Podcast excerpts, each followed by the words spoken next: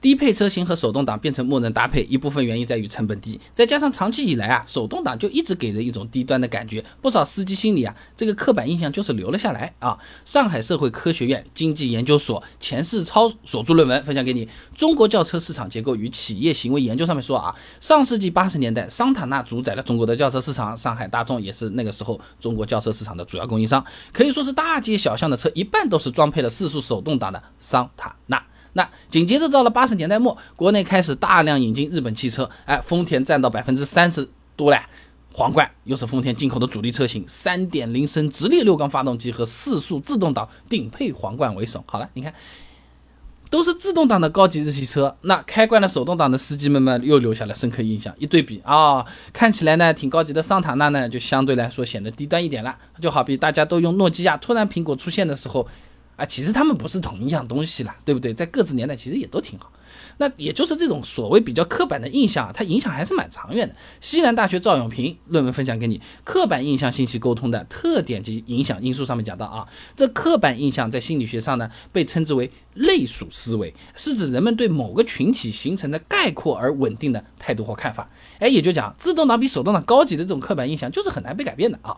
那么除此之外，手动挡的成本确实也比自动挡是低的。那以前视频里我们提到过的啊，这国内市面上能看到的六速手动挡啊，不同。品牌的出厂价基本上三千到五千，那一样档位数的六速自动挡出厂价八千到一万二，大概相差了一倍的啊。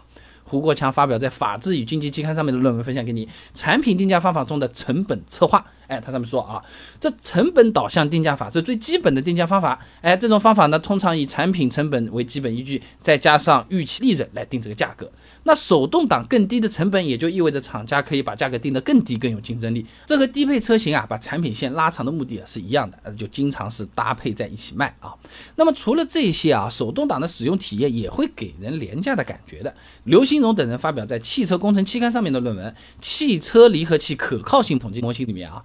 他用实验估算了城区道路手动挡车型离合器的结合次数，大概呢每一百公里九百五十次。哎，那如果城市道路平均每小时三十公里来算，三十码，对不对？相当于每分钟要踩四点七五次离合。哎，这有点健身房锻炼腿部肌肉的意思了啊。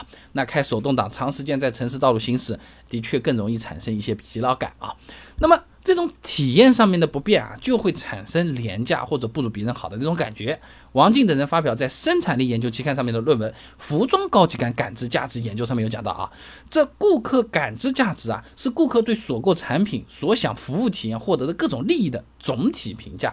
你手动挡啊，比较糟糕的道路体验啊，哎，买的朋友就有可能会觉得，嗯，这个价值有可能是负面的，哎，给人一种低端廉价产品的这种感觉哈。所以总体来讲。成本、刻板印象等等原因，除了比较少的一部分真心超喜欢手动挡的发烧友之外，几乎没有人会接受高配的车子竟然还装着所谓的廉价的手动挡。没有人买就没有市场，手动挡也就渐渐变成了低配车型的默认搭配了。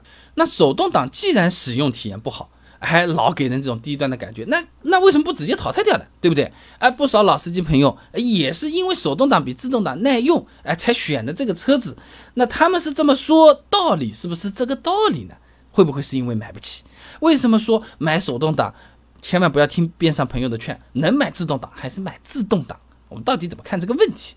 想知道很简单，论文一句干货我都给你找好，足足八篇。关注微信公众号“备胎说车”，回复关键词“手动挡”就可以了。那我这个公众号呢，每天给你一段汽车使用小干货，文字、音频、视频，挑你自己喜欢的版本的，想听想看都可以。备胎说车，等你来玩哦。